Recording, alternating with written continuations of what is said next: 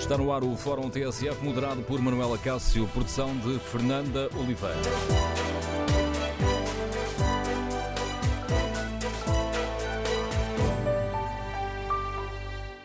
Bom dia, hoje vamos debater o atual momento político, muito marcado pelas divergências e pela troca de palavras mais acesas entre o Governo e os parceiros de esquerda. No Fórum TSF queremos ouvir a sua opinião. A geringonça está a dar sinais de esgotamento ou esta solução governativa ainda tem caminho para fazer? Queremos ouvir a sua opinião. O número de telefone do Fórum é o 808-202-173. 808-202-173. 173. Pode também participar no debate online, escrevendo a sua opinião no Facebook da TSF e na página da TSF na internet. Em tsf.pt, no inquérito que fazemos, perguntamos se a geringonça está a dar sinais de esgotamento. Olha os resultados: 52% dos ouvintes que já responderam consideram que sim, 48% que não. Queremos, no Fórum TSF, ouvir a sua opinião. Como avaliou o facto de, nas últimas semanas, se terem multiplicado os pontos de atrito entre o governo e os partidos à esquerda do PS? Isto diz-nos alguma coisa sobre a atual situação política? O braço de ferro do governo com os professores pode marcar aqui um ponto de viragem? Queremos ouvir a sua opinião. Recorde o número de telefone do Fórum 808-202-173. 808-202-173. 173. Iniciamos este Fórum TSF com a análise política de Francisco Louçã, o fundador do Bloco de Esquerda e Conselheiro de Estado, que escutamos às sextas-feiras aqui na TSF, no espaço de opinião da manhã informativa, considera que o governo tem uma estratégia clara de criar tensão com os parceiros à esquerda. Francisco Louçã já tinha chamado a atenção para este tema num texto de opinião que assina no site do Expresso. Mas na conversa que gravei com ele há pouco, vai mais longe e acusa o governo de estar a seguir uma estratégia prejudicial e ligeira. Francisco Louçã acusa o governo de estar a fazer jogos políticos em vez de se preocupar com o que é verdadeiramente importante. Uma entrevista começa com a resposta à pergunta que estou a fazer aos nossos ouvintes. A geringonça estará esgotada? Nem de longe, nem de perto. Porque uma coisa é parar as privatizações ou subir o salário mínimo de uma forma generosa, ou recuperar as pensões e até recuperar os salários, promover o emprego, tudo isso é fundamental. Mas a estratégia para reequilibrar a sociedade portuguesa, que ainda tem 4 milhões de pobres e uma desigualdade salarial tão grande, aliás, tão grotesca, há pouco tempo o Tribunal confirmou que eh, Jardim Gonçalves, antigo eh, administrador do, do BCP, pode receber uma pensão de 5 mil euros por dia, 150 mil euros por mês, 3 milhões ou um pouco mais de 2 milhões eh, por ano. Eh, portanto, há imenso que fazer, o acordo não está esgotado, há imenso trabalho. Por isso mesmo, torna-se um pouco surpreendente que eh, o governo tenha escolhido uma estratégia de tensão. Bom, isso aparece, porventura, na preparação das próximas eleições, eh, resulta do Congresso do Partido Socialista, o Primeiro-Ministro entendeu não ter sequer uma palavra para, para localizar eh, a circunstância tão excepcional de ter havido um acordo entre o governo e os partidos de esquerda, fez isso, a estratégia política, a estratégia partidária, tudo se pode compreender. Agora, há, há algumas das atuações do governo que são preocupantes. Eh, algumas resultam da tensão europeia, eh, pressão sobre os fundos, eh, crise política no, projeto europeu, na estrutura europeia, mas outros resultam de escolhas próprias do governo. Porque é que o governo decide contra toda a opinião do combate pelas alterações climáticas a, favor da preservação do planeta? Porque é que decide contra todas as suas próprias palavras promover um furo de petróleo em Algesur sem um estudo de impacto ambiental. É evidentemente uma bufetada em todos aqueles que procuram eh, uma política ambiental sustentável. Mas os três fatores maiores de crise eh, mais recente é uma grande resistência do governo a corrigir estruturalmente os defeitos, as deficiências, as vulnerabilidades do Serviço Nacional de Saúde, tinha uma proposta elaborada pelo seu eh, anterior presidente, recém-falecido, António Arnaud, e por João Semedo, sobre uma lei de base do Serviço Nacional de Saúde. Ela foi preparada com informação plena ao Primeiro-Ministro, ao Ministro da Saúde, e o Governo preferiu opor-lhe uma comissão eh, dirigida por, por Maria de Belém, antiga Ministra da Saúde e desde então eh, consultora do, do setor privado da saúde, eh, basicamente para empastelar, para atrasar, para que não seja possível uma discussão em tempo próprio. E a saúde é um problema absolutamente fundamental. Perder tempo não é boa forma de governar. Depois surgiu o debate sobre o Código Laboral. Eh, repare, Manuel Acácio, eh, a lei laboral é importantíssima para os partidos de esquerda porque representam os trabalhadores e as trabalhadoras. E, portanto, a alteração das normas, eh, retirar dias de férias, reduzir a indemnização por despedimento, facilitar o desemprego, tudo aquilo que foi aplicado pela direita e com a Troika, tinha todo o sentido corrigir essas medidas. Ora, o, o Governo preferiu fazer um acordo com o patronato. Evidentemente, o patronato prefere sempre facilidade na precarização do trabalho, na redução dos eh, salários para os trabalhadores mais qualificados, no tal banco de horas que permite promover até semanas de trabalho de 50 horas, ou seja, trabalho durante seis dias ou até sete dias da semana. Tudo isso é a escolha social, a estratégia de quem procura lucro através de salário barato. E, portanto, ao escolher negociar com, com, o patronato e até nem sequer apresentar aos partidos de esquerda as medidas que estava a pôr em cima da mesa da concertação social, o governo deu um sinal de grande virar as costas a uma prática de cooperação que é natural e desejável. Bom, e finalmente vem esta questão dos professores ao empurrar os professores para uma greve, dizendo-lhes que. Eh, bom, repara, eu acho eh, compreensível que o governo diga que tem dificuldade de recursos orçamentais para eh, corrigir os nove anos de congelamento das, das produções nas carreiras. Eh, os sindicatos, aliás, foram muito eh, sensíveis a esse argumento, aceitando que a correção fosse sendo feita num calendário negociado. Os sindicatos tiveram uma postura negocial cuidadosa. Mas o governo veio oferecer uma recuperação deste, deste período de congelamento só referente a cerca de dois anos, e como os sindicatos não chegaram a acordo para aceitar essa posição, quase um ultimato, resolveu, isso é que é espantoso, dizer, bom, se os sindicatos não gostam desta proposta, então não há nenhum dia de recuperação do congelamento das carreiras. Isso é uma forma de uma agressividade negocial que é raríssimo de ver. Portanto, o, o, o ministro, na verdade, parecia que ia para aquela negociação a empurrar os sindicatos para uma greve, algo que é uma estratégia de crise, é uma estratégia de tensão que é escusada, que é errada e, sobretudo, que não responde à correção dos problemas. Todos nós olhamos para isto dizendo boa educação é o que é preciso para Portugal, um bom sistema de educação, um bom sistema de saúde. Isso não se faz de um dia para o outro? Não, não se faz. Mas é preciso trabalhar muito consistentemente nisso e não deixar a ambição do jogo político, que parece dominar esta estratégia do governo, predominar em vez de, do cuidado com, com soluções estratégicas. E jogo Creio político... que esse é o contexto. E jogo político com que objetivo, professor Francisco Louçã? Bom, eh, o, Governo estará a preparar o, último orçamento da sua legislatura. Até agora os orçamentos foram discutidos, são orçamentos com dificuldades, com compromissos, com soluções difíceis, mas todos eles deram sinais positivos e foram importantíssimos para mudar o clima, para mudar o ambiente, para dar confiança às pessoas, para mostrar aos reformados que não vão ter mais cortes, para mostrar que há uma política de promoção do emprego, se quer recuperar a economia, portanto, a vida social. Este último orçamento devia caminhar no mesmo sentido e tem que o fazer. Não há nenhuma razão para que ele seja mais complicado do que os anteriores. Trabalhoso será, mas mais difícil, não há nenhuma razão para que o seja. Agora, eh, o governo começou a dar aqueles sinais estranhos de que eh, poderia não acontecer um orçamento, que na verdade não foi ainda discutido, não foi ainda trabalhado. E, portanto, estratégia de crise, creio que é criar uma percepção na sociedade portuguesa de que eh, há soluções que são impossíveis. E isso não deve ser uma atitude eh, do governo. Eh, esta forma como são tratados os professores, uma, com uma agressividade negocial que não é comum e não é aceitável, na verdade, eh, dizer eh, se, se, querem as vossas reivindicações ou aceitam a posição do governo, ou então volta tudo para trás e, portanto, ficam na pior de todas as situações, que é a eternização de uma punição como aquela que a direita e a Troika, e aliás as políticas de austeridade, até já vem do próprio Partido Socialista anteriormente, no governo anterior, quando tinha, eh, quando teve o governo no tempo de José Sócrates, enfim, com tudo isso se vai eternizar. E essa eternização, essa punição, essa forma de tratar a sociedade está errada. E, portanto, é por isso que uma estratégia de tensão não é correta.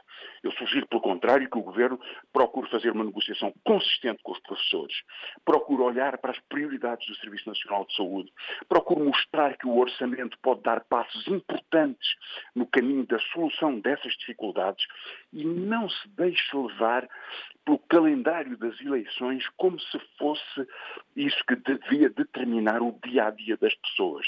Na verdade, não é, virá o dia, lá se tomarão decisões, farão façam escolhas importantes para o futuro do país, para o futuro da União Europeia, porque as eleições europeias até são as primeiras no calendário, e é assim que deve ser, mas eh, deixar contaminar este processo este calendário por eh, um, um, jogo de, de, eh, de, intriga, na verdade, eh, creio que é a pior das atitudes e o Governo não deve continuar por aí.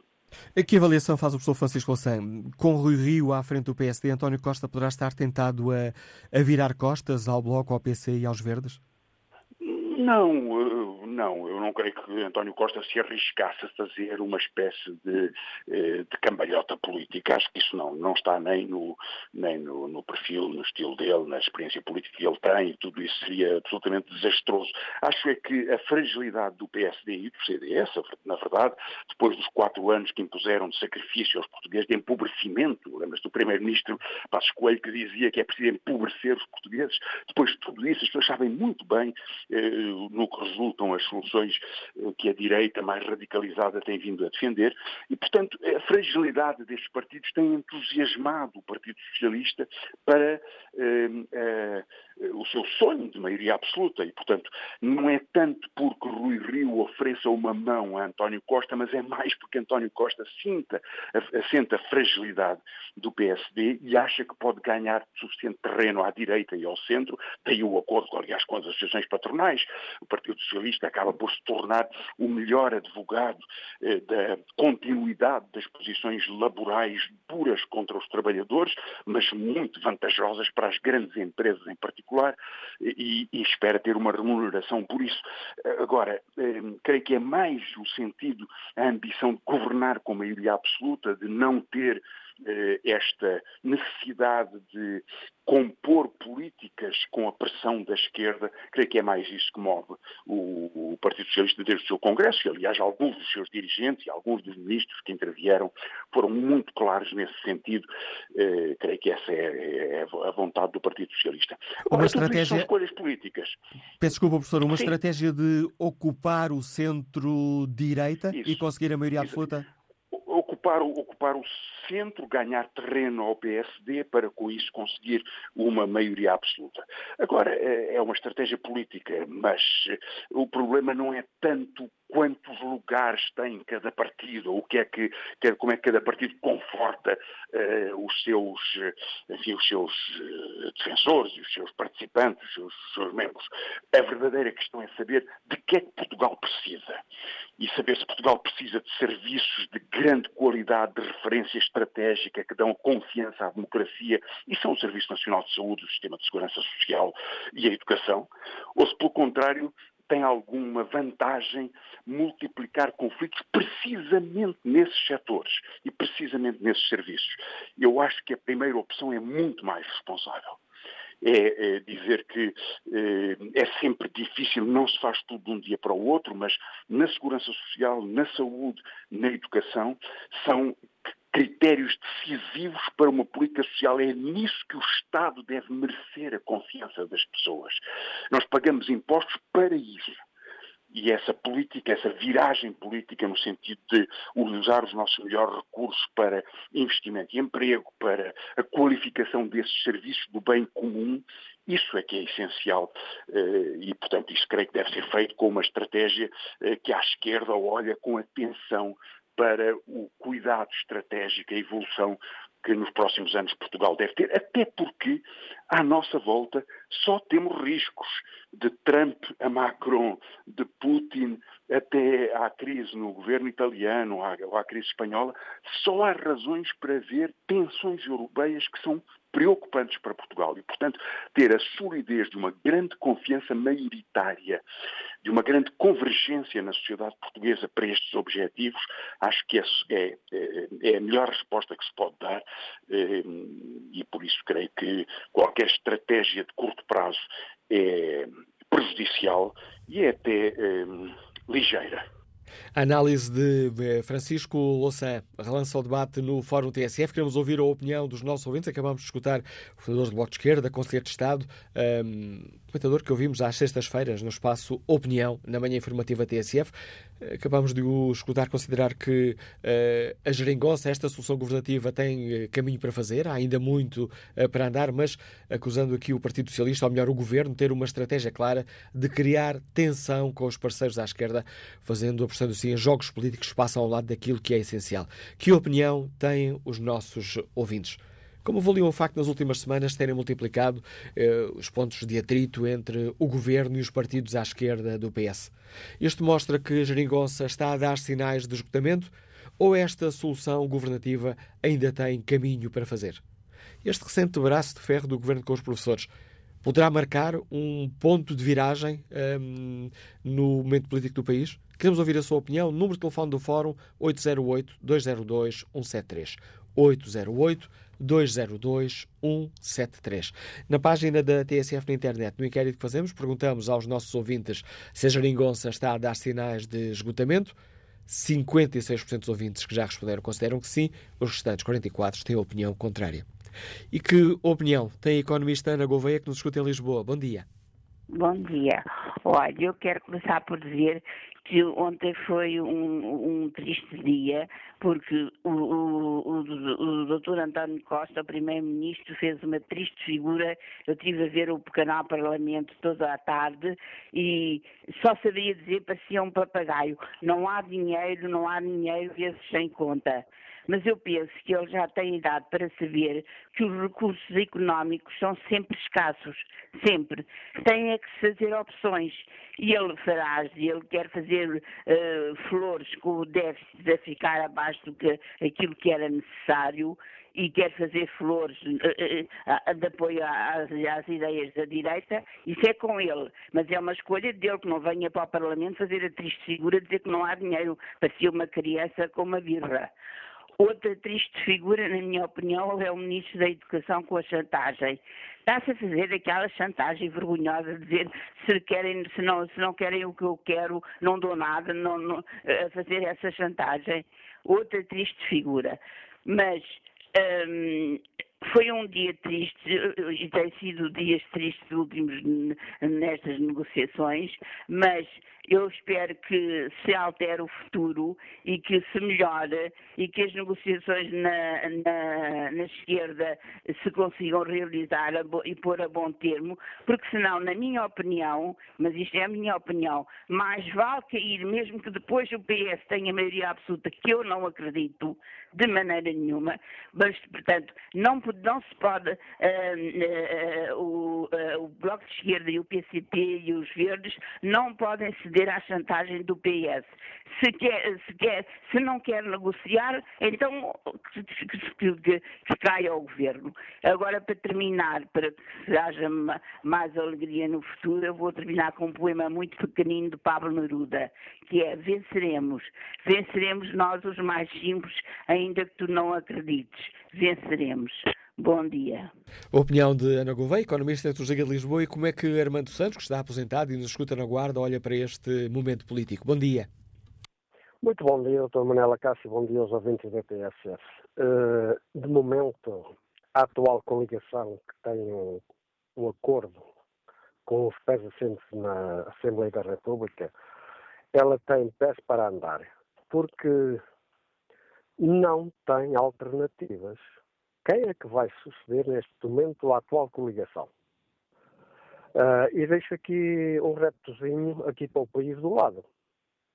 O senhor Mariano Rajoy, ainda há uns poucos dias atrás, com os seus pés assentes, mais a sua vice-presidente, era o homem que era. E ele agora acabou por dar conta que era ele o único, se calhar, e eu, senhora vice-presidente, que tinham condições para estar no partido. O senhor já deixou o governo, já deixou o partido, e digo mesmo, a nossa oposição, e toda a gente sabe a quem me estou a referir, que se cuide, que tem um historial de, no passado muito triste. Por se a justiça vai funcionar em Portugal, não estão livres que lhes venha a acontecer o mesmo em Espanha. Portanto, quanto às classes, as classes todas querem um bocadinho mais e as classes estão nos ministérios todos. Ministério é Ministério, há classes que exigem mais um bocadinho. Mas vamos atendendo, porque o, o nosso país também não é aquilo que muita gente pensa. E a comunidade europeia também não está tão bonita como a pintam. É só muito bom dia, obrigado. Opinião de Armando Santos. Vamos agora ao encontro de Mário Monteiro, gerente, está em Esmoriz. Bom dia. Bom dia, bom dia, Dr. Manuela Cássio, bom dia ao Fórum. Duas notas breves. Primeiro, apetece começar com um slogan que havia antigamente, no, antes do 25 de Abril, que era, que era acabamos cantando e rindo, neste jardim à beira-mar plantar. Vamos então agora àquilo que eu tenho para dizer. Este governo foi criado de uma maioria de esquerda no Parlamento, em que o seu primeiro-ministro arranjou este, esta habilidade para não ter que acabar com a sua carreira política, tornando-se primeiro-ministro de umas eleições quando não ganhou, está a forçar para que esta coligação acabe antes de 2019, porque ele sabe, da forma como o PC está a começar a fazer oposição, que não vai ter o resultado que estava à espera. Porque, se virmos bem, esta situação é muito fácil. O PC todos os dias está a subir muito pouco, mas está a subir de uma forma sustentada. Tem uma pessoa séria à frente do partido e vai, de certeza, em 2019, e, portanto, dar uma surpresa ao país ganhando as próximas eleições. E o Dr. António Costa, que é muito hábil, está a ver se consegue, se consegue que isto acabe antes, porque isto, esta geringonça foi uma farsa, para ver se, se consegue ter o resultado melhor possível, porque ele sabe que quanto mais tarde forem eleições, mais dificuldade vai ter em ganhar. Portanto, os portugueses olhem bem para isto e que não se deixem amedrontar, porque no futuro o país vai estar melhor com outra gente. Porque isto, isto foi um governo que nasceu de uma falácia. Muito bom dia obrigado. A opinião de Mário Monteiro. E que opinião têm os eh, ouvintes que estão a escutar o Fórum TSF? Como é que olham para este momento político? A geringonça, tendo em conta os últimos uh, conflitos, palavras azedas trocadas entre uh, governo e PS e o Partido Comunista Português, o Partido Ecologista aos Verdes e o Bloco de Esquerda, estes uh, atritos mostram que hum, a geringonça está a dar sinais de esgotamento? Ou consideram, pelo contrário, que esta solução governativa ainda tem caminho para fazer? O braço de ferro com os, eh, do governo com os professores poderá marcar, eh, poderá estar a marcar aqui um ponto de viragem no relacionamento dos partidos à esquerda do PS com o governo? Queremos ouvir a sua opinião, as suas reflexões. Número de telefone do Fórum 808-202-173. 808-202-173. 73. José Pereira participa no debate online com esta opinião. São apenas três ou quatro comadres em gritaria para fazerem crer aos vizinhos que estão zangadas. Isto é só teatro. Vamos à análise política do Paulo Baldaia, comentador política nacional da TSF. Bom dia, Paulo. Isto é muito Bom teatro. Dia, Como dizia este ouvinte, haverá aqui um, questões mais, mais fundas. Não, não, não é teatro, é tensão própria da, da política, de um, aproximar-se de um final de legislatura em que partidos que hoje estão coligados na, no Parlamento para formarem uma maioria vão ter de disputar o eleitorado para cada um deles conseguir o melhor resultado possível. Uh, estamos a aproximar do final da legislatura e aquilo que se antevê para o, o orçamento de 2019 uh, eh, é uma coisa que desafia a lógica política, que é o último ano da legislatura. O governo uh, tem menos para dar do que deu nos três primeiros anos. Vimos a história da política mostra isso que o último ano da legislatura é sempre aquele onde, é, onde se dá mais à procura de conquistar votos e, e, o que se percebe é que o governo não tem uh, grande espaço de manobra para continuar uh, a dar como estava a dar, ou a dar aqui entre, entre comas, obviamente, que não está a dar nada a ninguém. É o, é o país, são os contribuintes que eh, que, que, fazem a riqueza e depois o Estado arrecada uma parte para que as coisas possam funcionar, os serviços públicos, os, as, as prestações sociais, etc. Uh, mas estamos numa fase que é complicada para a relação do PS com o Bloco de Esquerda e o, o, PCP, tendo ainda em conta que o PCP já disse que esta geringonça não é para repetir nos moldes em que existe. E, portanto, uh, o, o resultado eleitoral em que cada um deles, quando for para eleições, PS, PCP e Bloco, vão querer ter o melhor resultado possível, também vai determinar o que é que uh, sobrará desta geringonça. É uma tensão que eu diria que é normal e percebe-se, ouvindo uh, Francisco Louçá, como o, o o Bloco de Esquerda e o PCP já perceberam que o Partido Socialista não, não há grande problema para o Partido Socialista estar a gerar esta tensão com os parceiros eh, de, do Parlamento, eh, porque se não houver orçamento, vai haver eleições antecipadas. Já foi dito quer pelo Primeiro-Ministro, que diz que se demite, quer pelo Presidente da República, que diz que dissolve a Assembleia e convoca eleições. É eh, a única maneira, diria, é melhor, é com toda a certeza, de, do, do, Partido Socialista ir a eleições antecipadas. É por causa de um orçamento. Se fosse por causa de outra coisa qualquer, imaginando que havia novamente eh, mortes no, em incêndios no verão e o Presidente dissolvesse a Assembleia da República, essa é uma má razão para o Partido Socialista ir para eleições antecipadas ir para eleições antecipadas com uh, porque não há um orçamento é a melhor das razões que o Partido Socialista podia querer ter uh, agora também não me parece que esteja à espera disso está a pressionar os seus parceiros no Parlamento para aprovarem o orçamento dentro das linhas que o Partido Socialista já determinou, já determinou que, terão, que serão o, as linhas do orçamento do próximo ano. Na tua leitura, é o, é o Partido Socialista, é o Governo que está aqui a esticar a, esticar a corda?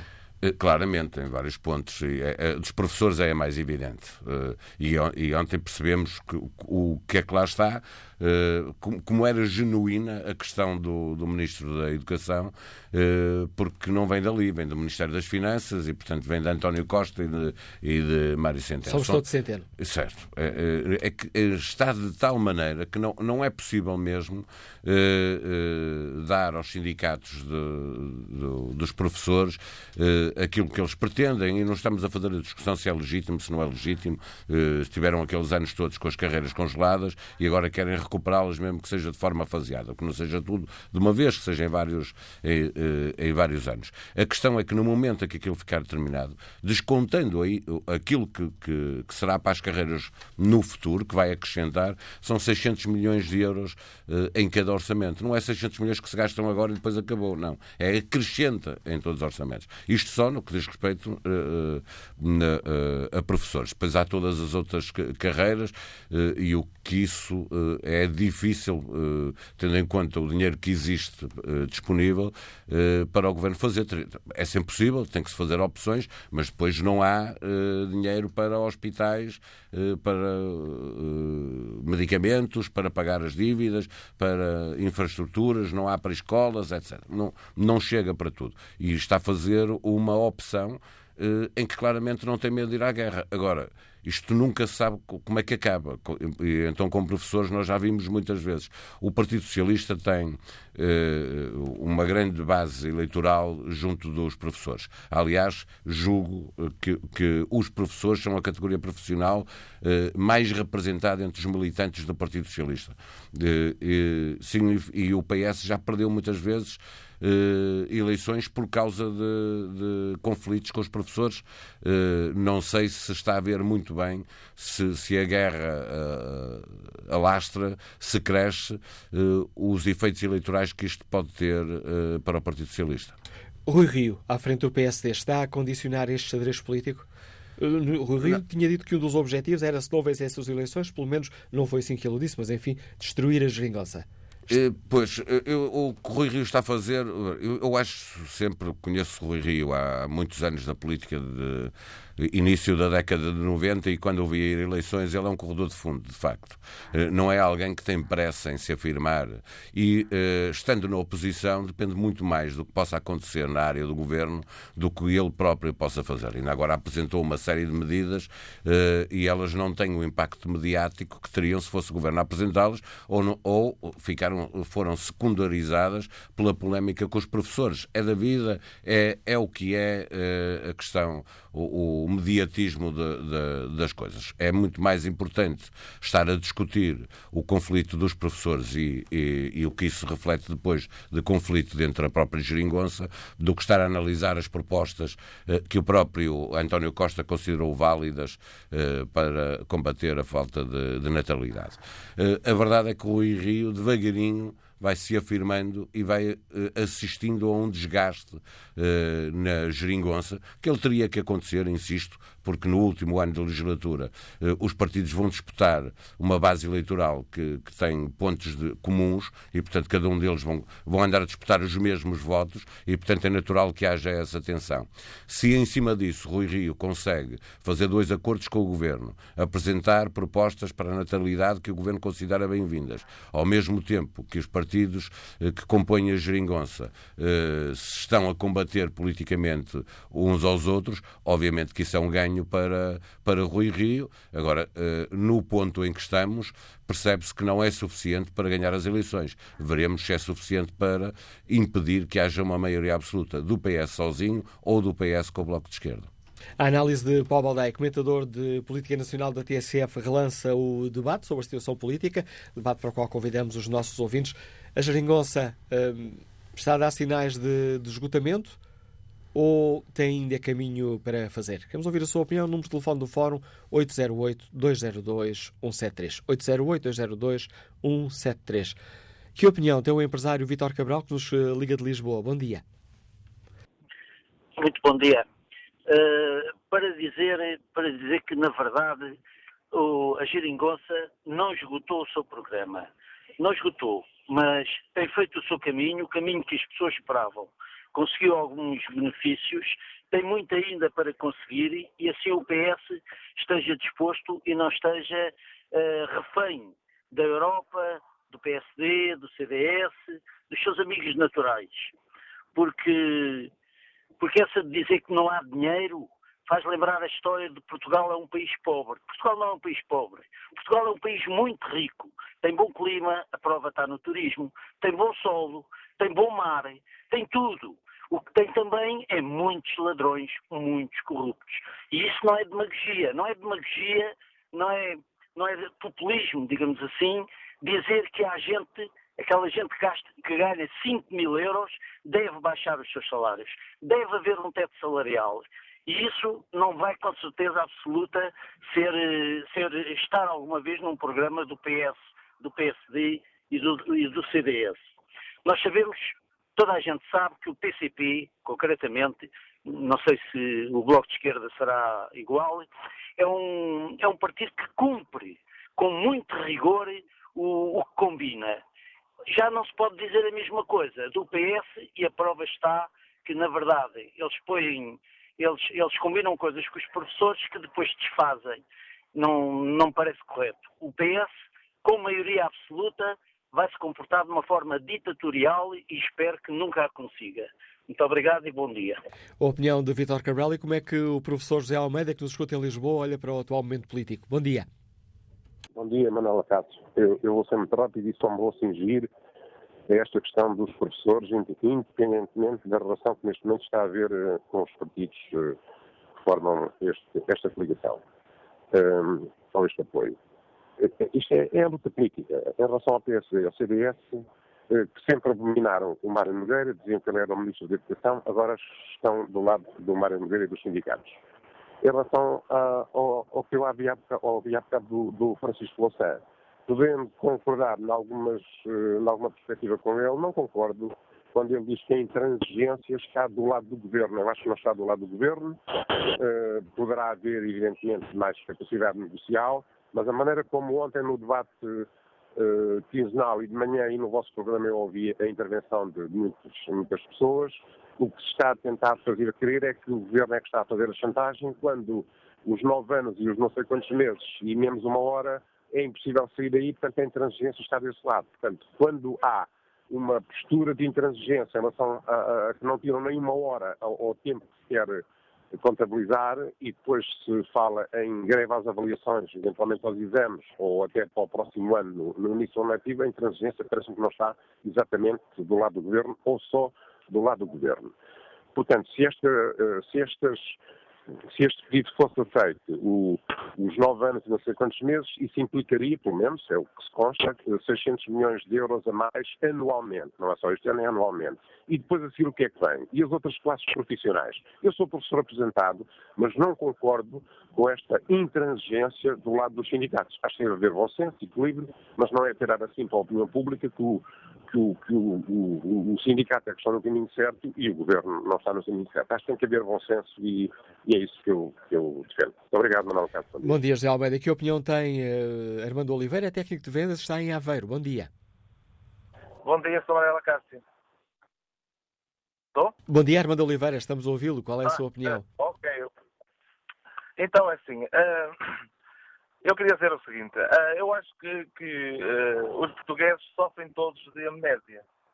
Porque é, é, tipo, na política e no futebol é igual. O passado é esquecido com, com muita facilidade. Eu lembro-me, até acompanhava os debates na Assembleia da República, na TSF, quando o PSD e o CDS estavam no governo, quando pegaram no país da forma que pegaram, à beira da bancarrota, um, o, o, PS, o, o, Bloco de Esquerda e o, e o Partido Comunista uh, não deram descanso. Uh, houve muitos cortes, tinham que haver, não havia volta a dar, e eles uh, nunca se conformaram que não podia ser e que, que, o governo estava errado. Depois, o PS foi para o governo, com o apoio da, da, da, do Bloco de Esquerda e do, do, e do Partido Comunista, e o que é acontece? Os impostos mudaram de nome, uh, tiraram os impostos diretos, passaram para os indiretos, quem os paga é sempre o consumidor final, que somos nós, as pessoas esquecem-se disso, um, e afinal não há dinheiro quando o Sr. António Costa estava sempre a dizer que havia dinheiro para tudo e mais alguma coisa. Como é que ele consegue ir para a Assembleia da República dizer que não há dinheiro?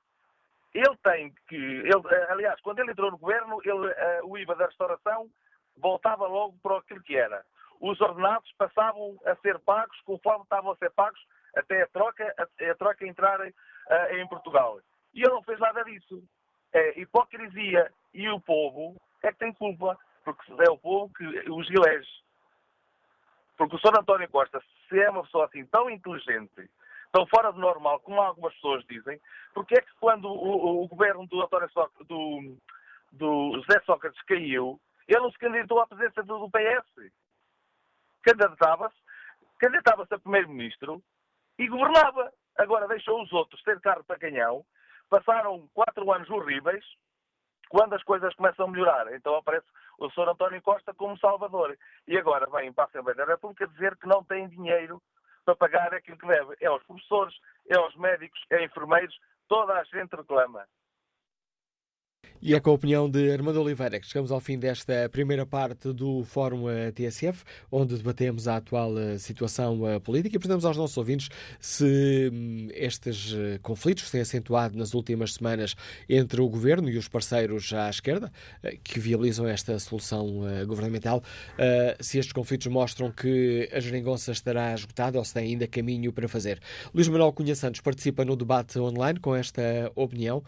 A geringonça surgiu no contexto de 2015, em que os portugueses estavam fartos da austeridade, custo o que custar, e realmente demonstrou que era possível fazer diferente, cumprir os compromissos internacionais, melhorar os indicadores económicos e, simultaneamente, dar conforto aos portugueses e restituir-lhe os rendimentos que lhes tinham sido espoliados. Paralelamente, acrescenta Luís Manuel Cunha Santos, paralelamente acabou-se com esse conceito espartilhante do arte da governação que obrigava a efetuar políticas de direita, a menos que o PS tivesse maioria absoluta, o que só aconteceu uma vez.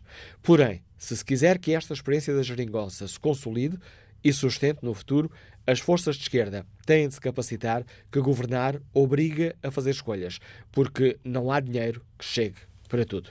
Quanto ao inquérito que está na página da TSF na internet, a geringonça está a dar sinais de esgotamento.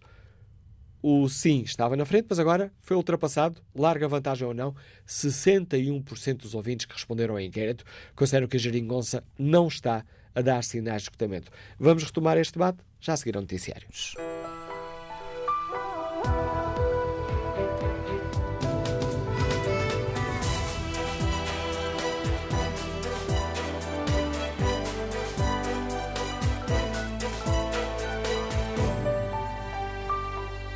No Fórum TSF de hoje perguntamos aos eh, nossos ouvintes se a geringonça está a dar sinais de esgotamento ou se esta solução governativa ainda tem caminho para fazer.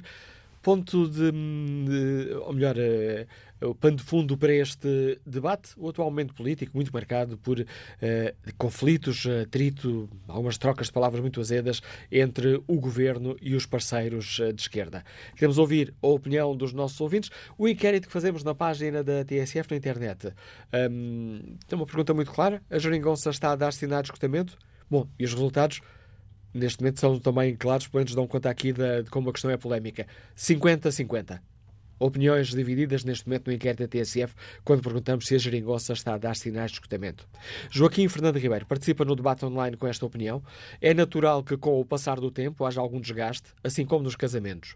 Não é por haver altos e baixos que os casamentos terão irremediavelmente o seu fim.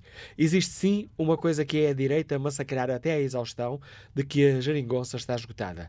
É isso que a direita caranguejola pretende, que é o fim da geringonça. Vamos à análise política do uh, Pedro da Silva, mentor uh, político da TSF. Uh, Ouvimos-lo regularmente todas as semanas no Bloco Central. Bom dia, Pedro. Como é que olhas para este momento político? Há uma subida de tom, um azedar do discurso ou não vês aqui nenhuma diferença substantiva? Eu acho que isto era um problema à espera de acontecer e que tinha sido pré-anunciado um, e, e, de certa forma corresponde a, algo que eu, que eu já falo desde que se iniciou a negociação orçamental para 2018 eh, e que é uma crise de sucesso da própria geringonça. Isto é, a partir do momento que na frente orçamental, que era vista como a mais exigente eh, quando se iniciou esta solução de, de, governo, a partir do momento que na frente orçamental as coisas correm bem e até cedem as expectativas, eu diria de todos, e inclusive do próprio Ministro das Finanças, mas a partir desse momento coloca-se um conjunto de problemas e de questões eh, que estavam eh, presentes, mas não reveladas.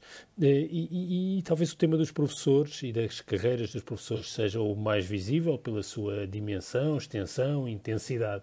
Um, e isto sinaliza uma coisa clara, que é a, a geringonça é irrepetível. Julgo que, aliás, Jerónimo de Souza já utilizou esta expressão. Eh, e é irrepetível porquê? Porque a geringonça, tal como existiu nesta legislatura e nestes dois anos e meio, não pode voltar a existir. Ela precisa ter eh, outros contornos, eh, outra substância, outro conteúdo programático. E isto, o que nós assistimos em novembro, e que agora volta à tona, mas todas as questões estavam presentes em novembro, é sinal disso mesmo. Hum, nós não podemos continuar a ter uma atitude em relação a uma parte importante eh, das questões eh, programáticas que enfrentamos em Portugal, eh, como única solução e única atitude deitar dinheiro para cima dos problemas. Há uma parte dos problemas que se resolvem deitando dinheiro para cima deles, mas há uma outra parte dos problemas que precisa de um repensar da forma como eles estão organizados. E as carreiras dos professores é um desses. Eh, eh, nós eh, temos uma história longa sobre esta, sobre esta questão, que dura há duas décadas e que atravessou sucessivos governos.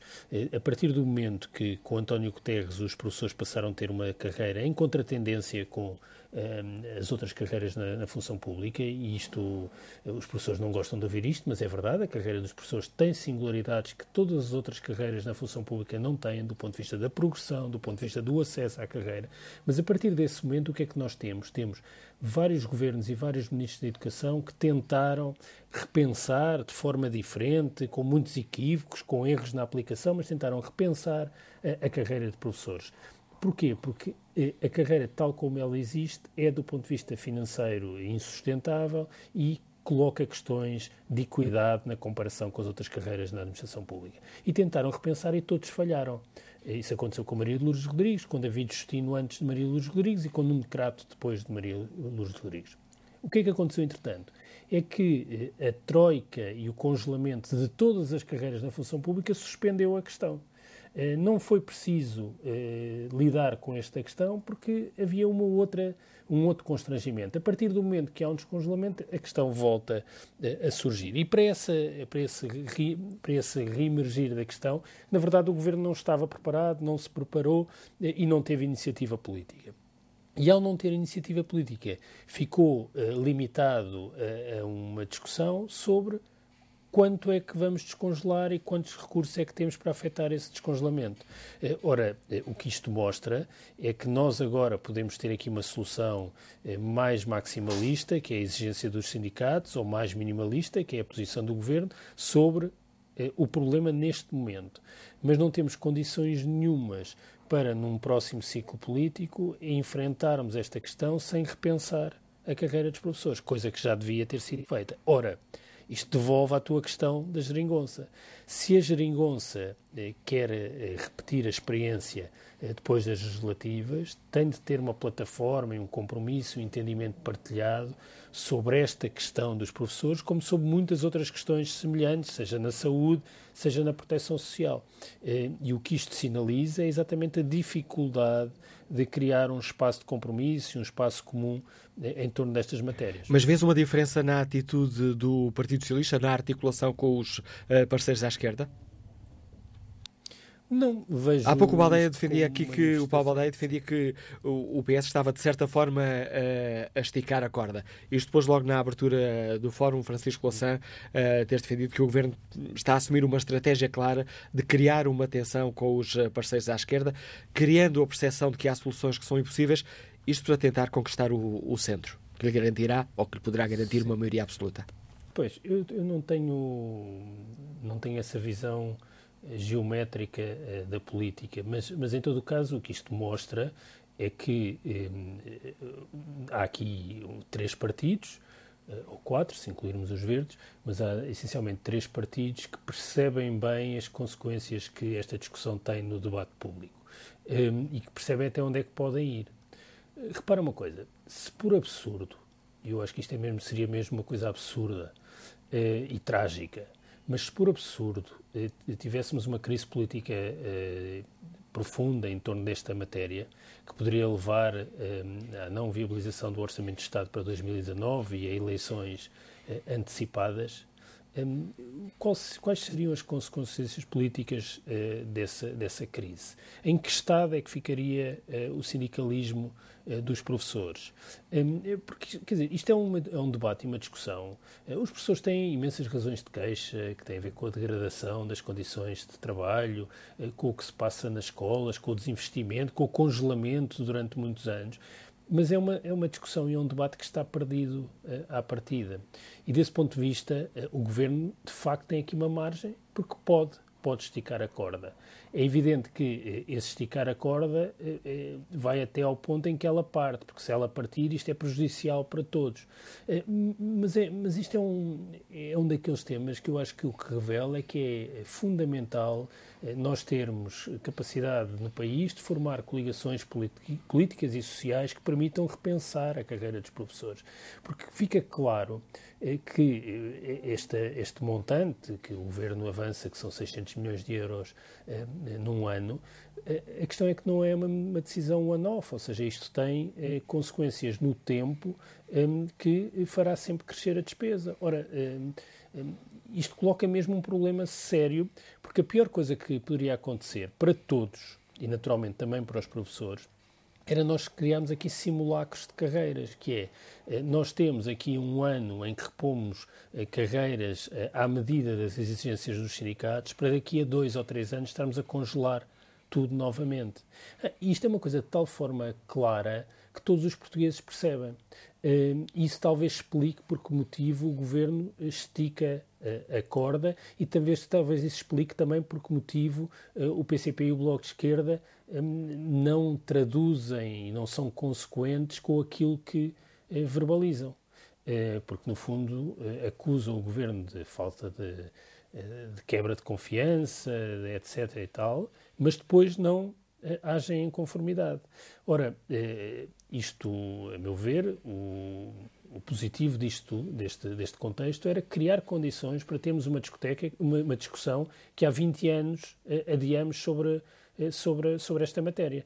Ehm, e, e, se os três partidos não forem capazes de ter essa discussão, eh, vão fundar eh, uma, uma nova geringonça após as legislativas exatamente em quê? Se não forem capazes de ter uma discussão sobre saúde, sobre proteção social, sobre carreiras na administração pública, a geringonça depois das legislativas baseia-se exatamente em quê? Ora, essa discussão implica, desde logo, uma coisa que não aconteceu há dois anos e meio nas legislativas: é clareza nas opções programáticas sobre estas matérias. Quer dizer, os partidos também não podem partir para as eleições sem dizer exatamente o que é que querem, por exemplo, nesta matéria.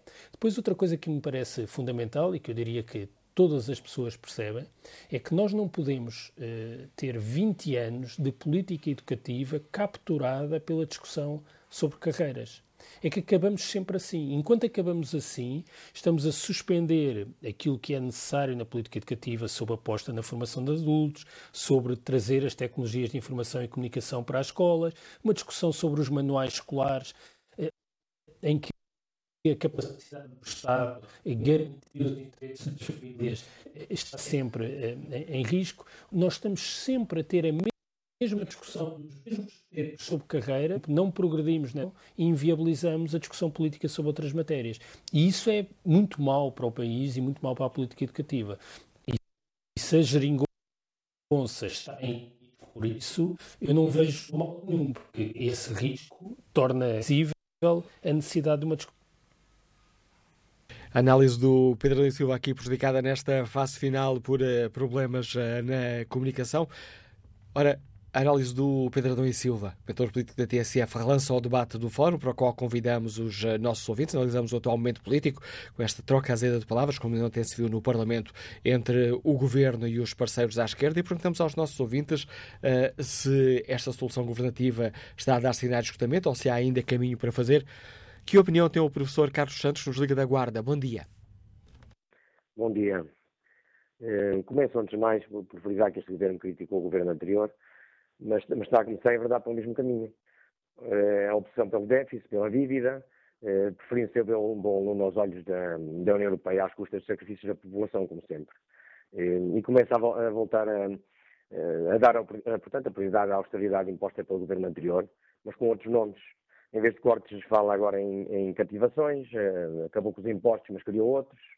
Pronto, e mantém os sacrifícios portugueses com o congelamento de salários de, desde 2010, que as pessoas estão-se a esquecer desse pormenor bastante importante. Pronto, e o caso dos professores, como eu sou professor, naturalmente também que falar aquilo que sinto, é, é um bom exemplo disso. Um, pois, um, portanto, além de, de termos previsto 20% de poder de compra em 9 anos, sem aumentos salariais, teremos também 8 mil milhões de euros uh, dos congelamentos das carreiras, que foi o nosso contributo em tempo de crise, uh, tirando o pão das nossas mesas para ajudar o país quando foi preciso.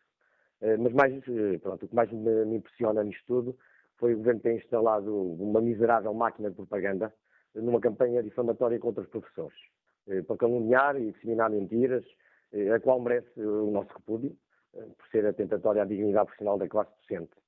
Mas mais grave ainda, pronto, é nos debates ser raro convidarem professores para exercer o direito contraditório, para poder esclarecer a verdade dos factos. E o governo está a usar o tempo de antena para passar a imagem que os professores querem que lhes sejam pagos retroativos do dinheiro que lhes foi roubado. Portanto, não há nada mais falso do que isto. Nenhum professor está a pedir que lhe devolvam o dinheiro retroativos, aquilo que lhe tiraram durante estes tais nove anos, quatro meses e dois dias. Eh, sabendo que este dinheiro não, não, não, não os vamos voltar a ver, eh, estamos apenas a exigir que nos estejam contados os anos de serviço em que estivermos a trabalhar para efeitos de reposicionamento da carreira. Eh, noutras carreiras avaliadas por pontos, a maioria dos funcionários com menos qualificações que os professores progrediram o tempo de serviço foi contabilizado por pontos. Os professores, como têm o tempo de serviço contabilizado por tempo, limitaram-se a ver a pagar todos os anos em que estiveram a trabalhar, o que não é justo, porque nós estivemos em férias. E não exigimos a reposição do tempo de serviço de forma imediata. Aliás, nós propomos que seja feito faseadamente eh, durante cinco anos, não é como o Primeiro-Ministro tem estado a dizer no Parlamento. E, e porquê é que ninguém fala sobre o desgaste profissional dos professores, que agora trabalhamos quase 10 anos a mais do que anteriormente, e que andamos à beira do esgotamento, conforme a maior parte dos estudos internacionais dizem e também não fomos nós que levou o país à, à, à, beira da falência. Foram outros que fizeram, e, e nós é que pagámos e ainda estamos a pagar por esses crimes. O que é falso e hipócrita o discurso de que, de que não existe dinheiro porque nunca houve falta de verba para pagar os tais 21 milhões eh, dos abusos, de gestão danosa, da corrupção da banca, pagar as rendas cívicas elétricas das autostradas e perdoar a dívida aos bancos e à brisa. É tudo uma questão de prioridades, porque dinheiro há. O que é que nunca foi, nunca veio para o simples cidadão. Daí não estranhar que, pronto, que o governo esteja cada vez mais parecido com o Passos Coelho e de Sócrates, na guerra aos funcionários públicos e aos professores, começa a causar descontentamento e contestação na população, eh, mas também nos seus parceiros de coligação. Portanto, é um governo que depressa a que, é, que só é governo porque temos partidos da esquerda a apoiá-lo. Uma estratégia inqualificável deste Executivo que parece criar uma crise para que o governo caia e tenha maioria absoluta. Obrigado, Sr. Carlos Santos, pela participação neste debate e que análise faz o investigador Ricardo Brito, que nos liga de Azeitão. Bom dia. Bom dia, Sr. Manuel Cássio. Está a ouvir-me? Bem. Em boas condições, pelo menos por enquanto.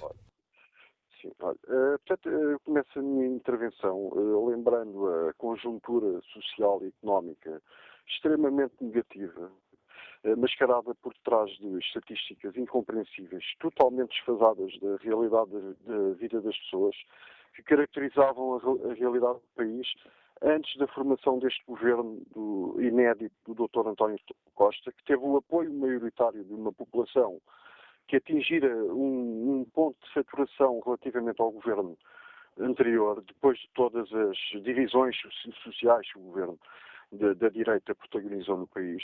E os portugueses agastados e sacrificados pelas políticas antissociais e austeritárias de um governo eh, de direita, fantoche das políticas de, de Bruxelas, saturaram-se desse estrangulamento e dessa propaganda exaustiva e retiraram a maioria à direita, o que veio abrir aqui uma oportunidade a um novo ciclo e a um novo governo das esquerdas liderado pelo PS do Dr. António Costa, que estabelecia como prioridade a humanização da política, a defesa da vida das pessoas e a reversão da austeridade. Portanto, a formação da geringonça correspondeu a um sentimento de esperança e a uma ânsia uh, de, parte da população que eu sinto agora estar a ser, de alguma forma, uh, desperdiçada pelo governo. E tendo sido eu um apoiante deste governo, lembro-me perfeitamente, quando o governo assumiu funções, de, de dizer que este momento inédito da governação do país correspondia a um enorme peso em cima dos ombros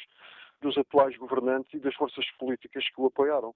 Simplesmente porque depois de 40 anos de alternância uh, política bipolar entre o PS e o PSD, esta era talvez a derradeira oportunidade a dar aos partidos políticos que uh, monopolizaram o eleitorado uh, desde o 25 de Abril, porque se os resultados sociais fossem idênticos, apesar do discurso ser diferente, esgotava-se aqui uma oportunidade de, de, acreditar nos partidos políticos dominantes com a agravante dos partidos uh, de esquerda serem arrastados para esta descredibilização uh, generalizada, porque o PS, ao estar amarrado e obrigado a dar muito mais atenção às imposições de Bruxelas, uh, do que às reivindicações justíssimas que os partidos da esquerda têm defendido há, há tanto tempo. No, no final, nem o PS está a conseguir respeitar os partidos políticos que o apoiaram nesta solução governativa, nem os partidos da esquerda estão a conseguir representar devidamente os portugueses que, que, os, que, que os elegeram.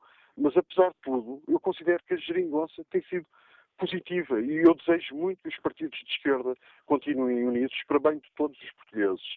O Dr. António Costa foi capaz de, de derrubar uma série de preconceitos ideológicos entranhados na sociedade com a integração de, daquelas forças políticas que eram sistematicamente ostracizadas excluídas ao nível da sua representatividade e da sua influência sobre as, as políticas do país.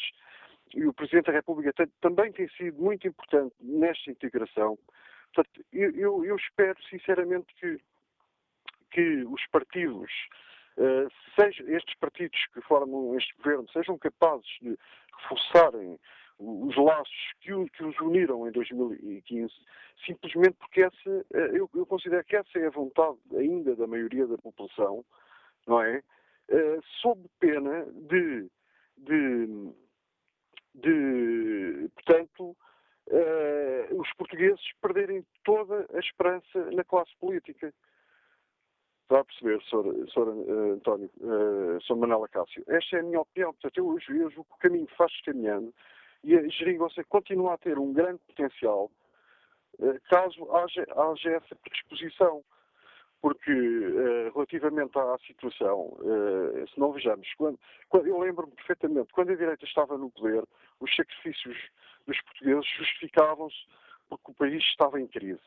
E agora nós temos o Ministro das Finanças uh, a travar a reposição dos rendimentos das famílias, apesar dos resultados positivos da economia, com o argumento de que é preciso calcular uma eventual crise no futuro. Quer dizer, no fundo, o efeito é, é, é quase o mesmo. Que o governo está a dizer é que, apesar dos portugueses terem os seus rendimentos estagnados há 10 anos, ou há mais de 10 anos, essa estagnação vai continuar por uma questão preventiva, independentemente dos resultados da economia. Portanto, eu não, eu não considero que essa seja uma, uma, uma situação defensável. Portanto, basta compararmos o salário mínimo em 2010 com o salário mínimo eh, atual e nesta equação comparemos também o custo de vida em 2010 com o custo de vida atual, os custos de vida aumentaram imenso nos últimos três anos, nos produtos alimentares, nos combustíveis, na eletricidade, na água, enfim, eh, em todos os custos associados à manutenção de uma, de uma família.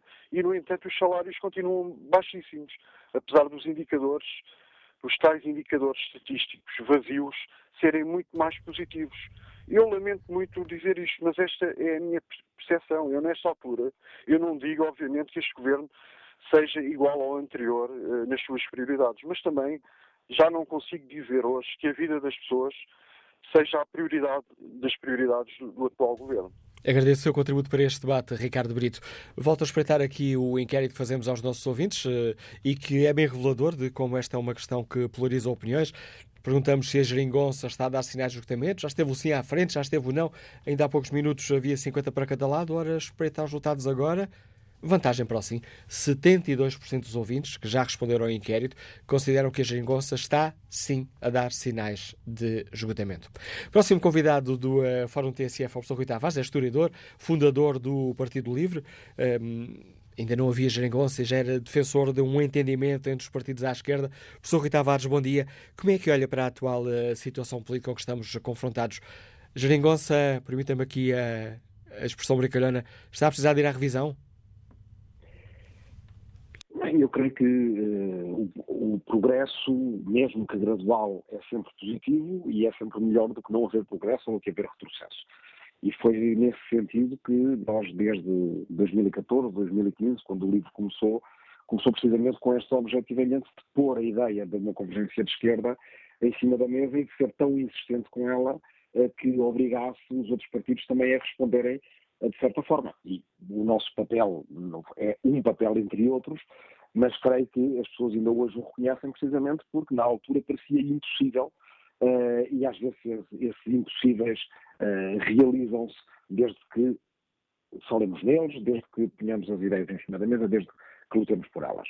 Uh, a geringonça, com este, usando esta expressão com, com, com ela foi batizada pela direita, e com que eu acho que inteligentemente muita gente à esquerda adotou para, de certa forma, retirar-lhe a carga pejorativa que ela tinha, dizia eu a geringonça, eh, tinha sempre, ou teria sempre alguns elementos de insatisfação. Um primeiro, que se notou desde o início, é que estes partidos que fazem parte dela, e o, o livro é a favor da geringonça, a única coisa que tem a lamentar é, por não ter sido eleito para, para o Parlamento, não fazer parte da geringonça, certamente faríamos com os nossos contributos uh, diferenciados e com outras ideias, mas faríamos parte desta solução de convergência à esquerda, mas dizia eu que os partidos que, que, que, a, que a geringonça é composta hoje têm uma tendência muito grande para a política, basicamente, de gabinete e de parlamento. E, portanto, este entendimento político é um entendimento, acima de tudo, partidário, de cúpulas partidárias. Uh, e, e, que não buscou a sua própria base social e política de apoio, a sua maioria social no país, que a tem disponível e que a poderia mobilizar, para, com essa maioria, ter uma atitude mais progressista, mais reformista em áreas essenciais nas quais o país precisa de ser repensado. É, se nós olharmos bem, por exemplo, todos os partidos, PS, PCP, Bloco de Esquerda, são a favor da regionalização. Não discutiram a regionalização. Uh, agora vê-se alguma algum movimento para discutir o Serviço Nacional de Saúde, mas basicamente já estamos a chegar ao fim da legislatura, não foi discutido. Não há, por exemplo, nenhuma uh, grande discussão em relação às reformas educativas de que o país precisa. Não há nenhuma grande discussão em relação à reforma da universidade. Isto são falhas que nós podemos lamentar, mas que, no entanto, não, não devem fazer-nos esquecer da situação que tínhamos antes. A situação que tínhamos antes era a de um governo de convergência à direita Uh, que sempre teve, uma direita portuguesa que sempre teve mais facilidade em fazer alinhar os seus interesses do que a esquerda, e basicamente a esquerda, nesta, na fase até antes de 2015, só se encontrava para ir para a aula magna chorar os direitos que estávamos a perder. Os cortes dos rendimentos, os direitos laborais, uh, bem, quer dizer, o direito de discutir o próprio futuro do país, sempre permanentemente dependente de uma avaliação trimestral da Troika, essa situação era indesejável. Demos um passo em frente, a geringonça foi muito importante para abrir o sistema político no país, foi muito importante para fazer devolução de rendimentos, foi bastante importante para provar uh, uh, no quadro do euro que era possível fazer uma governação à esquerda e essa governação ser feita no euro. Há insuficiências, há falhas, há duas essenciais, uh, a meu ver, além desta, desta atitude uh, deste método de negociação que é muito de gabinete e que, portanto, procura poucas suas maiorias sociais. No conteúdo, acho que há duas falhas essenciais que dificilmente uh, uh, se resolverão. Uma é no ambiente, é uma coisa de que pouca gente fala, mas a política ambiental desta maioria parlamentar e, em particular, deste governo e deste ministro do Ambiente, é, é uma, uma política, para todos os efeitos, muito negativa.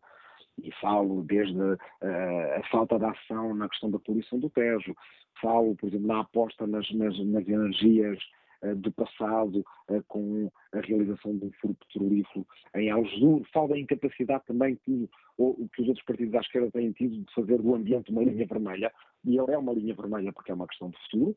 Outra, a outra falha, essa já mais conhecida e mais debatida, é na Europa. Há entre PS de um lado, PCP e Bloco do outro, uma, uma dicotomia muito grande em relação à Europa.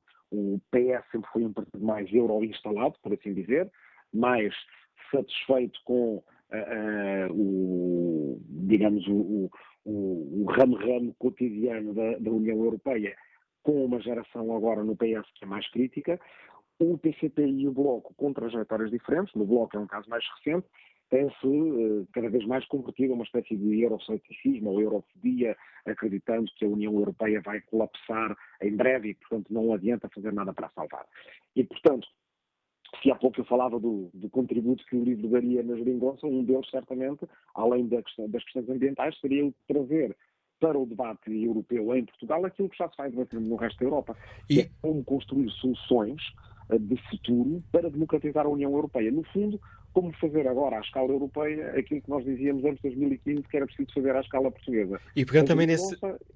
Eu peço desculpa, Sabe, mas pegando também nesse, nesse diagnóstico, uh, partilha a ideia de que o, o Partido Socialista está aqui, de certa forma, a esticar a, esticar a corda uh, perante os outros uh, partidos que o apoiam no, no Parlamento?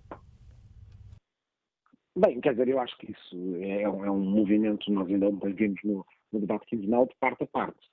Uh, mas é um esticar da corda que é mais retórico do que, do que outra coisa. Uh, e eu creio que nenhum partido de esquerda tem interesse, e se olhar para o eleitorado de esquerda em Portugal, rapidamente perderia o interesse de esticar a corda até ao ponto em que ela se passa. Eu creio que esta solução governativa é uma solução governativa que agrada à maioria dos portugueses. Uh, aliás, vimos há pouco tempo sondagens que dizem que os portugueses são dos dos uh, eleitorados europeus mais satisfeitos com a sua solução governativa, de facto, desbloqueou uh, uh, um problema político de exclusão de uma boa parte do eleitorado, praticamente um, um quinto do eleitorado nacional, que se, via, que se revia nas vozes que tinha no Parlamento, mas não se revia nas políticas governativas, e isso foi muito importante. E enquanto o, eleitorado de esquerda se lembrar disso e o eleitorado em geral do país se lembrar do que era a governação anterior, qualquer partido da chamada geringonça que decida, seja o PS, seja o Bloco ou o PCP, que decidam esticar a corda até ela romper, serão punidos pelo eleitorado. Portanto, aqui eu acho que nós passamos demasiado tempo, aliás, durante estes anos todos, sempre a pensar no, quando é que a geringonça acaba, uh, uh, se há uma crise na geringonça, se ela precisa de revisão, como o Manela Cássio me perguntava há pouco, e, e, passamos pouco tempo a perguntar o que é que ela pode fazer. O que é que não está feito e o que é que ela pode fazer mais. Há bocado falava das questões da regionalização ou do ambiente. Agora falava das questões acerca da democratização da União Europeia. É aí que nós podemos encontrar, às vezes, mínimos dominadores comuns entre partidos que nos parece que têm posições muito diversificadas e têm-nas, uh, mas que podem convergir em algumas ideias de base. Uh, a União Europeia, do meu ponto de vista, está para ficar. Uh, esperar porque ela colapse é não só mau, porque só quem beneficia do colapso da União Europeia são fascistas e racistas, como ainda por cima é uma atitude politicamente de demissão. Então, se ela está para ficar, o que é que nós podemos fazer com ela? E acho que ninguém à esquerda discorda, precisamos de uma Europa mais democrática e mais social.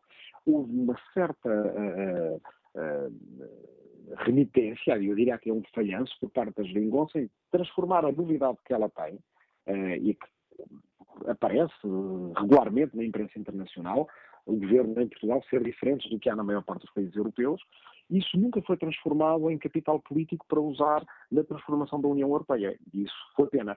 Portanto, acho que uh, a geringonça vai também ter um bocadinho a mesma atitude em relação à geringonça que tem em relação à União Europeia. Está aqui, está para durar, é uma experiência que uma vez que é feita não se volta atrás, não é, eh, eh, é para mim mais importante perguntarmos o que é que podemos ainda fazer com ela, conseguir com ela de positivo, do que estarmos a antecipar um fim, uh, quer dizer, num exercício que, por um lado, é estéril e, por outro lado, se fosse verdadeiro, nos deixaria numa posição de retrocesso. Professor Rui Tavares, obrigado pelas reflexões que deixa no Fórum TSF, análise do historiador e fundador do Partido Livre uh, sobre o momento político que atravessamos. Estela Martins participa no debate com esta opinião. Isentar empresas que poluíram o Rio Tejo das pesadas multas que deviam pagar ao Estado não constitui problema.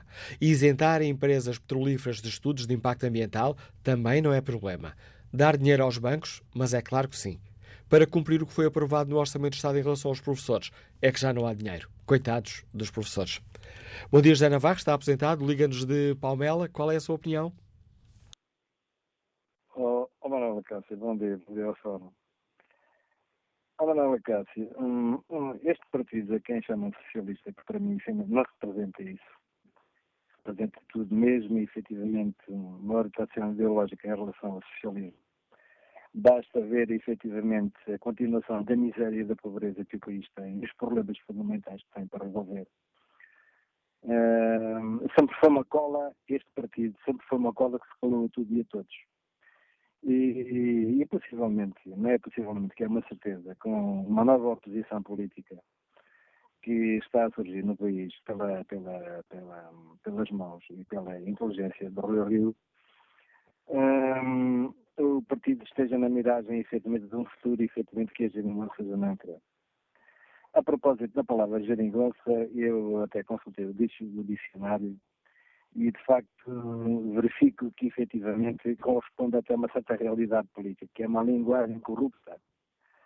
Um, é difícil, efetivamente, entender no Partido Socialista, eh, que, volto novamente a dizer que, que, que, não tem nada a ver com o socialismo, porque anda ao sabor das ondas e das marés. E aquilo que lhe convém, efetivamente, é sustentar e uma, uma, para mim, uma linha ideológica falsa, e que eu volto a repetir, não corresponde à realidade, e de facto, possivelmente, esta geringonça não será repetida, e se for repetida não pode ser diferente nos moldes em que está, e é bom que ela acabe o mais rapidamente possível. Muito sinceramente, o meu desejo é este. Uh, não vejo não vejo os problemas resolvidos de, de, no país. Principalmente uh, a, a, corrupção, a miséria e a pobreza é uma coisa que me, que me assusta e que me incomoda diariamente. Oh, Manuela Cássio, eu não, eu não, digo mais nada. Bom dia. Fica clara a sua opinião, José Navarro. Agradeço a sua participação. Que opinião tem o empresário Carrilho Belo que nos liga de Baião? Bom dia. Bom dia. Bom dia ao Bom, eu começo em primeiro lugar Estamos a ouvi-lo muito mal, a ligação por telemóvel não está em condições, há aqui uma série de interferências. Vamos desligar esta chamada e ligar-lhe daqui a pouco. Vamos ver se conseguimos uh, escutar com, com menos problemas, de preferência sem problemas nenhums, o empresário António Oliveira, que está em Almeirim. Bom dia. Uh, bom dia. Olha, em relação, em relação à pergunta se as geringonças se acham que está em crise ou não, eu tenho uma eh, apesar de não ser defensor da, da geringonça, tenho uma opinião muito pessoal. Um, e a minha opinião é a seguinte: um, eu acho que o Partido Socialista tem a faca e o queijo na mão, pode fazer tudo, porque o Bloco de Esquerda e o PC sabem que hum, isto é uma, é uma, foi uma ocasião excepcional de eles, chegarem a ter alguma influência na, eh, na governação. E, e, portanto, o Partido Socialista pode esticar. A Partido é um partido, a partida mais ou menos coerente pode esticar, pode fazer o programa dele, que só o medo de, de que os partidos de esquerda têm que, que o PSD não chegue ao governo ou, ou que não se colique com, com, o PS, como já houve agora umas aproximações, uh, o Partido Socialista pode fazer tudo o que quiser, que, que os outros, desde que vá, desde que vá dar umas migalhinhas, uh, a esquerda faz tudo e chalreiam, chalreiam, mas aguentam tudo. Isto é a minha opinião, posso estar errado, mas é que eu penso. Opinião de António Oliveira volta a espreitar o debate online. Secundino Santos escreve que hum, esta solução governativa tem muito caminho, porque se assim não for, alguém se vai lixar à grande e caso isso aconteça, os lixados serão o PCP e o Bloco de Esquerda. Tem que aprender que as guerras não se fazem a favor de certas classes, como professores, médicos, enfermeiros, os afiliados do costume, e, conclui Secundino Santos, serão guerras perdidas se continuarem a lutar, favorecendo uns, prejudicando outros. A manta não dá para todos e se todos quiserem a manta toda, então todos ficarão sem manta. Quanto ao inquérito que fazemos aos nossos ouvintes, perguntamos se a geringonça está a dar sinais de esgotamento ou sim alarga a vantagem. 73% dos ouvintes que já responderam consideram que sim, de facto a geringonça está a dar sinais de esgotamento. E que avaliação faz o jornalista Miguel Pinheiro, que é o diretor do Jornal Online Observador. Bom dia. Bom dia. Uh, bem, aqui há uma frase célebre de Margaret Thatcher que dizia que o socialismo acaba quando termina o dinheiro dos outros. Eu acho que nós aqui a grande questão é saber se a geringonça acaba quando termina o dinheiro da, da folga orçamental uh, que, já vem, que já vem de trás. Realmente há aqui um ponto que é o programa desta aliança, o programa da chamada geringonça, está praticamente todo cumprido. Uh, os, os, documentos que foram assinados no início da legislatura tinham alguns objetivos muito claros e uh, está praticamente tudo feito. Aliás, ficou praticamente tudo feito já há algum tempo e já há vários meses que uh, várias pessoas próximas do PS alertam para a necessidade de começar a pensar uh, no que é que vem a seguir, porque esta uh, fase inicial, esta fase inicial, que no fundo é quase uma legislatura inteira, portanto não é uma fase inicial, já é muita coisa, né? acentua nesta política de devolução dos rendimentos que tinham sido retirados durante o programa de assistência da Troika. Uh, e isto funcionou muito bem para os três partidos e funcionou muito mal para o PSD e para o CDS. Aliás, se nós nos lembrarmos, uh, hoje em dia o PSD e o CDS dizem ah, mas nós também íamos devolver este dinheiro. E isso é um discurso que obviamente não cola. Se nós nos lembrarmos, uh, um dos grandes problemas uh, da coligação PSD-CDS, na altura em que estava no poder, um dos grandes fatores de tensão entre Pedro Passos Coelho e Paulo Portas, é que Paulo Portas queria começar a fazer uma devolução de rendimentos um ano antes das eleições. Uh, precisamente porque percebeu imediatamente que era incomportável uh, o PS e o CDS irem para, para, uma campanha eleitoral sem terem começado efetivamente a devolver o dinheiro às pessoas. Mas a verdade é que essa, essa, essa, esse objetivo de Paulo, Paulo, Portas não foi, não foi maioritário no governo. Uh, levou à saída, levou à saída de Vítor Gaspar, a substituição por Maria Luísa Albuquerque, a promoção de Paulo Portas para vice-primeiro-ministro, mas nada disso foi suficiente porque Pedro Passos Coelho não permitiu que houvesse uma antecipação desta devolução de rendimentos. Por isso, a, a, a, o crédito da devolução de rendimentos está todo do lado do PS, do lado do PC e do lado do Bloco de Esquerda. Isso, politicamente, não há volta a dar. Agora, o problema é que isso chegou ao fim. É? E a partir de agora, uma de duas. Ou existe um novo programa, existem novos objetivos, ou então, obviamente, que a aliança começa a desmoronar-se, porque tem que haver um combustível para tudo isto. Mas Agora, chegou ao fim, peço desculpa, Miguel Pinheiro, chegou ao fim antes da votação do próximo Orçamento do Estado? Uh, não, agora, agora entra outra coisa, que é a política. Não é? Uh, mesmo que os três partidos tenham chegado à conclusão de que isto agora precisa de qualquer coisa, uh, é muito difícil mandar, mandar o governo abaixo antes das eleições, como é evidente. Portanto, o mais provável é que isto vá andando com mais ou menos conflitos uh, até uh, à data normal uh, das eleições. Ninguém quer, obviamente, estar a provocar agora eleições, eleições antecipadas. Agora, toda a gente vai começar a mostrar o músculo. Não é? Aliás, nós numa votação, nesta votação recente da eutanásia, que não tem nada a ver com orçamento, não tem nada a ver com dinheiro, não tem nada a ver com finanças, nem, nem com cativações, ficou muito evidente que uh, ao contrário do que o Bloco de Esquerda às vezes quer fazer crer, e ao contrário daquilo que, que por vezes parece que o PS deseja, não é possível fazer nada, pelo menos para já sem o PC. Né? Numa, numa daquelas medidas que poderiam ser emblemáticas uh, desta legislatura na área dos costumes, o PC posto do lado contrário e a, e a votação não, não, passou. No bloco, no bloco de Esquerda uh, vemos a mesma coisa. O Bloco de Esquerda também está permanentemente a tentar mostrar a sua força noutras áreas. Portanto, o que vamos ter é um bocadinho um, o país empatado nestas coisas até uh, chegarmos às eleições. E uh, seguramente que se arranjará um, um acordo qualquer, uh, um acordo qualquer para este orçamento passar. E nesta questão dos professores, António Costa fez aquilo que muitas vezes faz perante problemas e que resulta, às vezes resulta, que é o chamado empurrar com a barriga. Vai-se empurrando o problema, já quando houve, já quando houve a discussão uh, no, no, anterior orçamento sobre este, sobre este tema, em que, em que os partidos discutiram uma questão semântica do do e do de, se era o tempo de, o tempo de, o tempo de serviço todo ou apenas uma parte do tempo, do tempo de serviço, António Costa empurrou o assunto lá para a frente e agora está a confrontar-se uh, confrontar, confrontar uh, com ele. Uh, mas quer dizer, o governo vai cair amanhã, não parece, não é? por causa disto, não parece. Agora, o problema uh, subsiste, que é ou o PS consegue ter uh, uma maioria absoluta, e obviamente que todas estas discussões uh, dificultam, não é? Se eu, se eu fosse professor e se eu quisesse me contasse o tempo de serviço, obviamente eu não iria votar no PS, não é? Porque com o PS eu saberia que não ia ter isso. Votando no PC ou no Bloco de Esquerda, talvez haja alguma esperança de vir a ter uh, alguma coisa. Agora, o problema é que nós, escutado este dinheiro uh, da devolução dos rendimentos, agora o problema é, e é por isso que o PC, tanto o PC como o Bloco insistem muito, nisso, é só é possível continuar a dar dinheiro às pessoas se se entrar numa rota de ruptura com a União Europeia. Uh, é a única maneira, não, não há outra. E isso o PS, felizmente, uh, não quer fazer.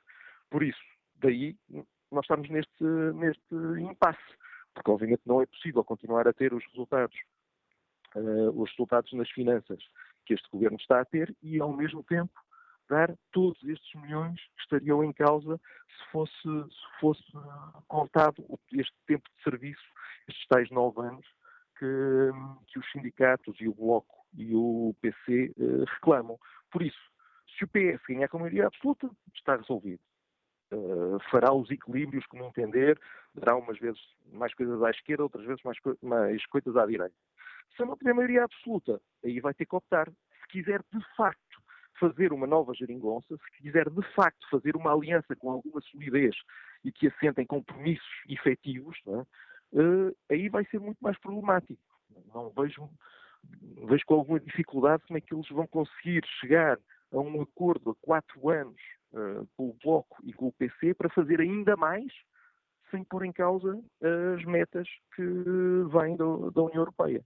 Uh, e por isso é que nós vemos António Costa uh, uh, a dar-se tão bem com o PC de Rui Rio. Ele tem que ter uma alternativa qualquer, não é? E essa alternativa pode passar por aí, ou até, como já se diz, e eventualmente, é? até naquela situação milagre em que fica um ou dois deputados da maioria absoluta e o PAN eleja um ou dois deputados, enfim, fazer ali uma aliança do género do queijo liniano que António Guterres fez com um deputado do, do CDS e conseguir por aí escapar por uma, por uma fresta.